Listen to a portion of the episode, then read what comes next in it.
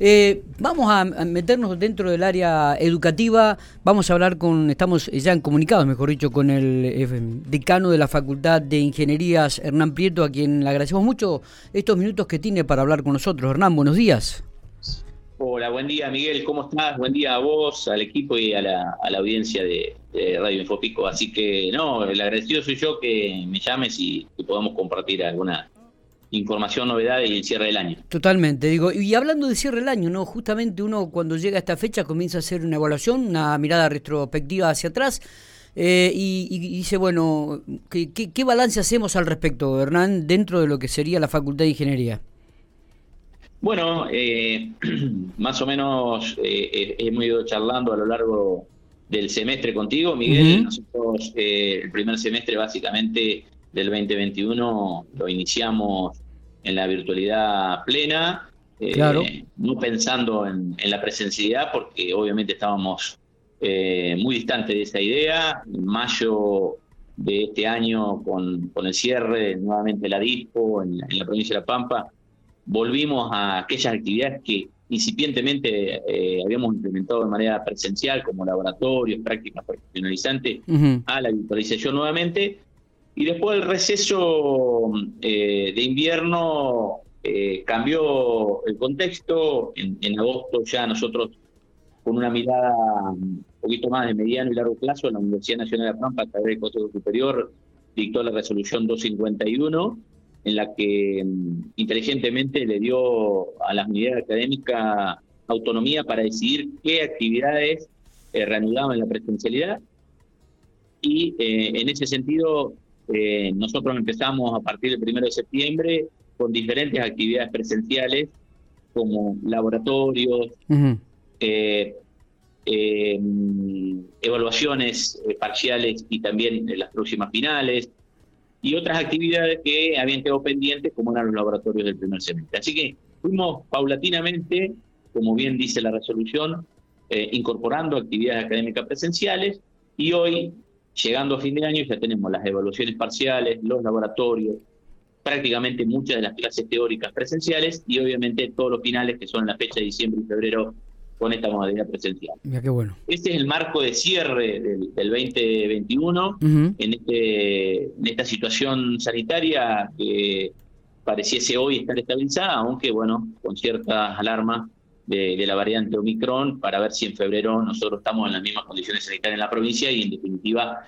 eh, la Universidad Nacional de Pampa se pliega ya a esa eh, regreso paulatino de todas sus actividades ya en forma presencial. Y hablando de este regreso paulatino y ya metiéndonos en lo que va a ser el 2022, eh, ¿se piensa seguir con esta misma modalidad de trabajo de enseñanza como tuvo el 2021, tanto virtual como presencial, este mixto o, o, va a ser más presencial que virtual, Hernán? Eh, Miguel, es una buena pregunta. Eh, aclarar que eh, el marco normativo nacional básicamente es la declaración del CIN, CRUP, Ministerio de Educación y Secretaría de Política Universitaria del pasado septiembre, es el marco paraguas que nosotros tenemos como universidades nacionales, también universidades privadas, en la que promueve el regreso a la presencialidad plena cuidada, eso fue lo que sucedió a lo largo del segundo semestre, eh, y también habla en su punto número dos em, el respeto por el contrato académico con el estudiante. En aquel momento el contrato académico era la virtualidad, allá por los mediados de agosto. Hoy el contrato académico para el 2022, cada unidad académica en el marco de su normativa lo va a resolver. Sí. Eh, la universidad como Consejo Superior, su marco normativo es el nacional de la declaración que acabo de nombrar y también la resolución 251 que le da libertad a las unidades académicas a definir dentro del marco normativo su, su mejor modalidad. Bien la particularidad que tenemos, Miguel, es que tenemos las carreras de ingeniería entran en un proceso de acreditación nacional, con lo cual tenemos un marco normativo aún más restrictivo propio de las carreras acreditadas. En todo ese marco normativo de la Universidad de Pampa, el marco normativo nacional, nos da la posibilidad como carreras eh, en la Facultad de Ingeniería de hacerlas presenciales, pero también poder virtualizar hasta un 30% de su carga horaria. Lo cual nosotros vamos a utilizar esa pauta nosotros vamos a promover que las actividades curriculares, las materias, las asignaturas, sean presenciales en un 70, pero también en el otro 30 puedan permitirse en modalidad asincrónica o sincrónica virtualizar esa, esa actividad. No así nos quedamos, estamos eh, para el primer semestre del 2022 enviando en esta semana al Consejo Directivo, que es el órgano de gobierno de la facultad, una resolución desde presidencia de Canato que nos permita que las primeras cinco actividades curriculares del primer semestre, el primer año, tengan doble modalidad. Es decir, sean presenciales, pero a su vez las podamos, las pueda tomar un alumno por lo menos de manera sincrónica, es decir, la actividad que se dicta presencialmente va a ser grabada y va a ser puesta a disposición de aquel estudiante en forma asincrónica y en algunos aspectos, si la tecnología nos permite, en forma sincrónica. Eh, ahí no podemos solayar que la tecnología sincrónica son las eh, aulas híbridas, que son equipos que, el centro universitario tiene dos fijos, uno móvil, comprado con recursos universitarios, con recursos propios, y eh, nosotros tenemos el objetivo de tener una aula híbrida por aula física. Eso nos permitiría potenciar la sincronicidad y potenciar el modelo híbrido de enseñanza-aprendizaje. Está perfecto. ¿Y esto cómo lo toman los estudiantes, Hernán? Me parece que también es bueno preguntar esto, ¿no? Decir, che, este, eh, les, eh, es cómodo para ellos? Eh, ¿Prefieren que sea más presencial? ¿Cuál, cuál la, las voces que se escuchan de, los estudiantes? Bueno, es una, una excelente pregunta la que haces. Es variada la, la, voz del estudiante. En su mayoría, eh, de estudiantes que ya están en la ciudad, sí. digo de la ciudad porque son de la provincia y, han, eh, y tienen su alojamiento, o son de otras provincias y ya tienen su alojamiento, ese estudiante quiere más la presencialidad, aunque algunas actividades virtuales también le quedan cómodos, pero ya está acá. Sí. Fundamentalmente nosotros creemos que tenemos que potenciar la, el acceso al conocimiento y a la universidad, en este caso a las carreras nuestras, a los que están ingresando a, sus carreras. ¿Por qué? Porque ese estudiante todavía tiene una incertidumbre sobre me irá bien, avanzaré, eh, la materia previa que tengo del año pasado, las podré sacar, si no las saco, me tengo que volver desde pico de vuelta a mi lugar de origen, ya tengo reservado un alquiler, por seis meses no puedo recibir un contrato. Entonces, en ese marco de incertidumbre, desde el punto de vista de cómo avanzar en lo académico, pero también desde el punto de vista de sus costos para sostenerse en las ciudades de, Pico, o en efecto las ciudades de Santa Rosa, que son las dos cabeceras de, facultades, eh, digo, en ese sentido, el estudiante por ahí decide, eh, el que está fuera de Pico, mira, me quedo eh, los primeros meses,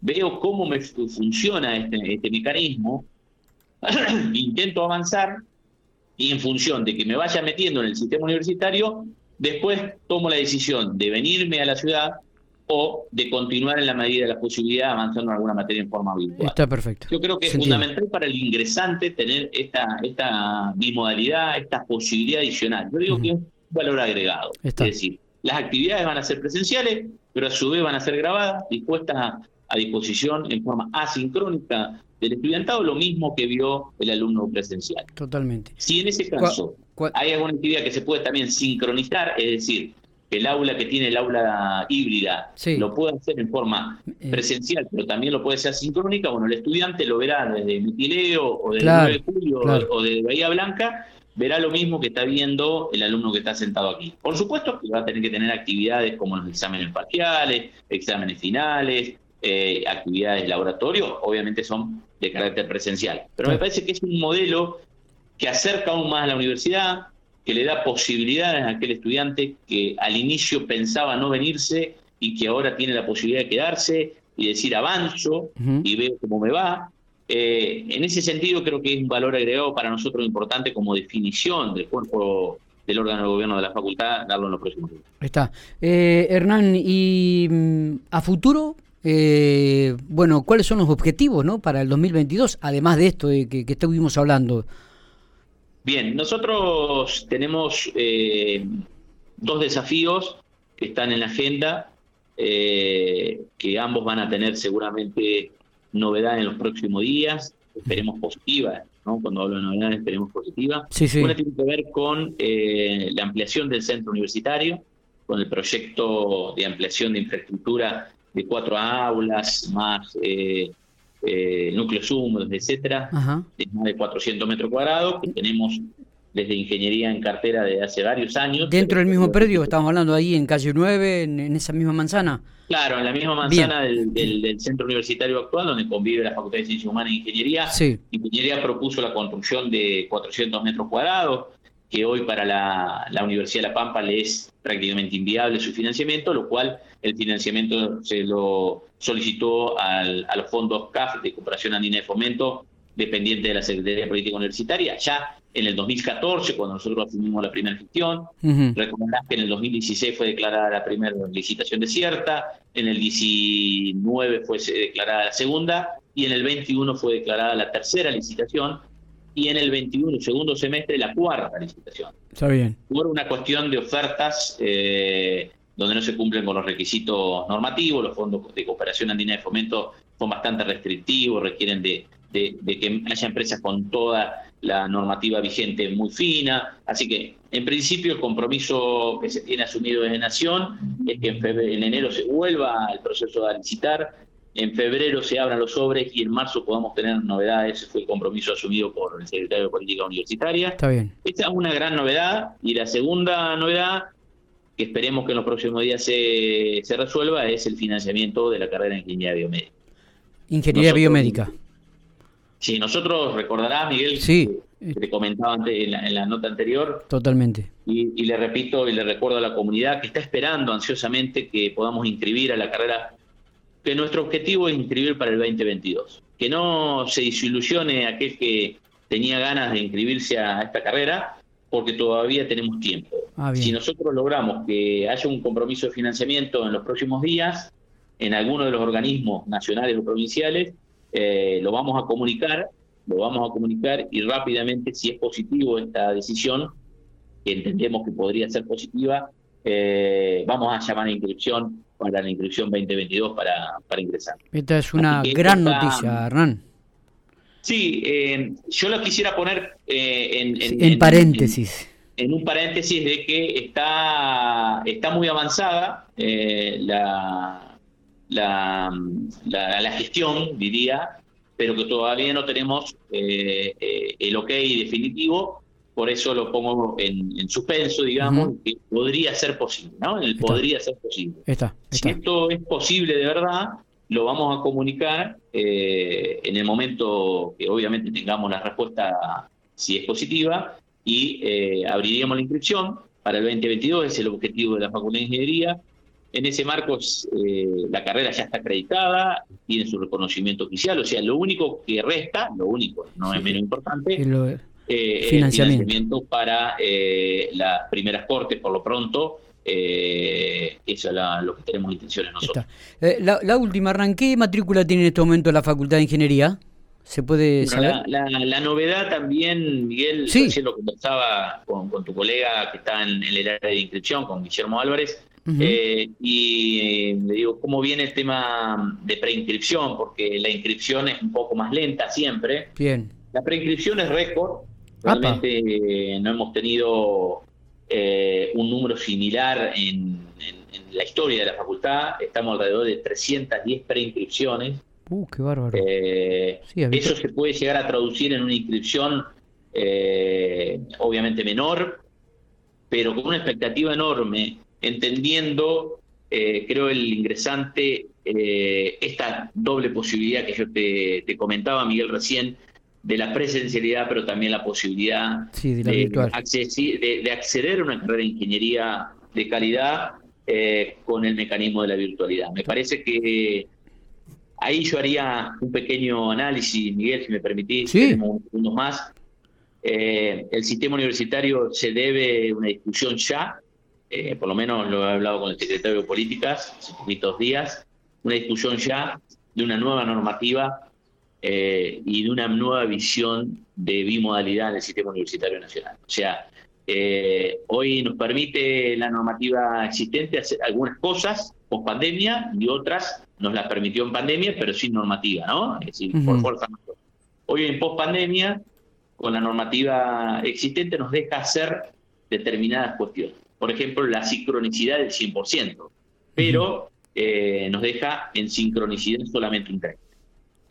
Con lo cual nosotros tenemos que discutir a nivel nacional qué nos permitiría hacer este concepto de la bimodalidad y de la, del modelo híbrido de educación superior. Está bien. Nosotros lo estamos discutiendo hacia el interior eh, y creo que tiene que haber una discusión nacional para que nos dé un marco paraguas a todo el sistema nacional.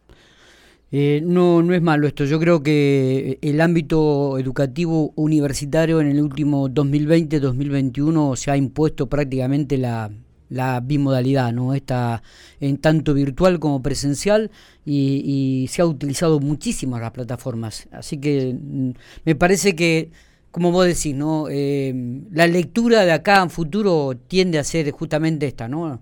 Eh, una bimodalidad educativa.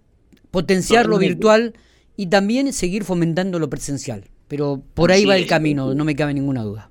Exactamente, digamos, la presencialidad eh, tiene condiciones, condimentos que obviamente la virtualidad no da, pero la virtualidad aporta eh, acercamiento, accesibilidad, democratización de la, del conocimiento en virtud de que un estudiante, yo digo, doy, ejemplos muy, muy sonsos, ¿no? Pero por ahí eh, pueden resultar relevantes, eh, que es un, chico o una chica en, el lugar más recóndito que tenga Internet y obviamente que eso hay que procurar a tener mayor conectividad en la provincia, en, la Argentina y también más infraestructura informática, pero digo, teniendo esa posibilidad, eh, un estudiante puede, no sé, estar colaborando en la crianza de sus hijos o eh, en la crianza de un hermano o atendiendo el negocio familiar y sin embargo en ese momento estar conectándose en paralelo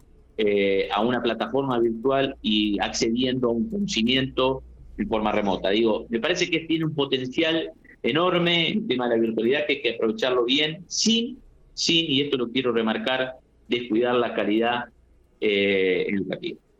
Eh, Hernán, muchísimas gracias por estos minutos este, y, y, nos estaremos hablando seguramente en el 2022. ¿eh? Eh, a vos, Miguel, eh, siempre agradecido de que nos des tiempo de tu radio, de, tu periódico virtual para, para, bueno, difundir las novedades de la facultad, las cosas que por ahí eh, le hacen bien a la, a la, institución y también a la comunidad, y a través de, tus medios poderlo comunicar a la, a la comunidad. Y nada, y desearte feliz, buen cierre de fin de año para vos, para tu familia, para, para la audiencia y obviamente estamos a disposición como siempre de la facultad para lo que se Lo mismo para vos. Abrazo grande, Hernán. Gracias. Gracias. Eh.